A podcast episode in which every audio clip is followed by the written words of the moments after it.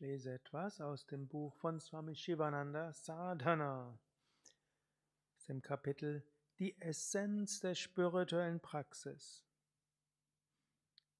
Ein Raja-Yogi ersteigt langsam die Leiter der acht Stufen Yama, Niyama, Asana, Pranayama, Pratyahara, Dharana, Dhyana und Samadhi.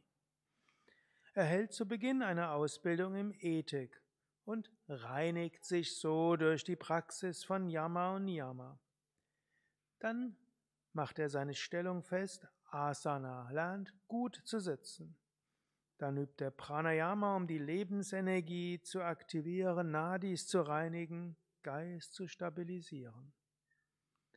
Dann folgt Pratyahara, er lernt seinen Geist nach innen zu richten, sich von nichts mehr ablenken zu lassen. Dann Dharana, Konzentration und Dhyana, Meditation. Durch tiefe Meditation erlangt er Samadhi. Durch Samadhi erlangt er verschiedene Siddhis. Wenn der die Aspirantin sich davon nicht versuchen lässt, kommt er zum vollständigen Stillstand des Geistes und zur Selbstverwirklichung. Einfach, oder? Also, was hält uns davon ab? Nichts. Ne? Also erst Yama. Ahimsa Satya Asteya Brahmacharya Aparigraha. Nicht verletzen, wahrhaftig sein und so weiter. Im Alltag lernen, auch nicht verletzt zu werden. Patanjali sagt ja auch, wer fest verankert ist in Ahimsa, dem, der erfährt auch kein Himsa. Also wann immer wir uns gekränkt und verletzt fühlen, irgendwo ist bei uns noch Himsa dabei. Satya, wahrhaftig sein, aber ohne andere zu verletzen. Haben wir eine Menge zu tun, das sind erst zwei von den fünf. Dann Niyama. Niyama heißt sein, ein diszipliniertes Leben zu führen. Tapas, Disziplin. Santosha, das Beste aus allem machen. Ishvara Pranidana, vollkommene Hingabe an Gott. Swadhyaya, Introspektion, Selbststudium herausfinden, was ist in mir los.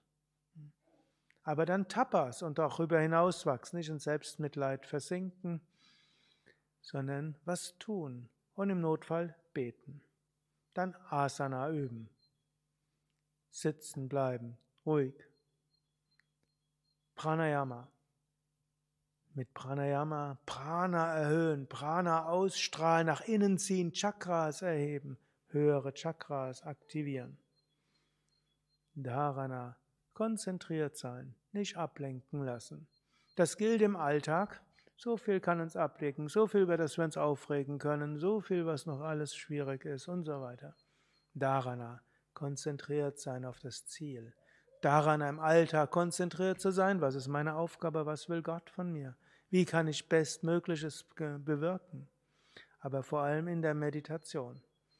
Geist macht einem alle möglichen Vorschläge, woran wir noch denken könnten. Können den Vorschlägen folgen oder wir können konzentriert bleiben bei dem, wo wir unsere Meditation konzentrieren.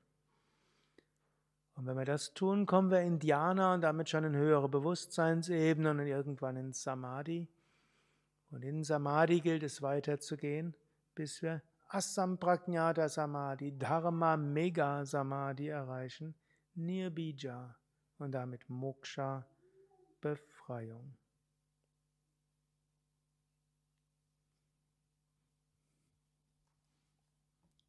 Nehmen wir es uns vor, das zu üben.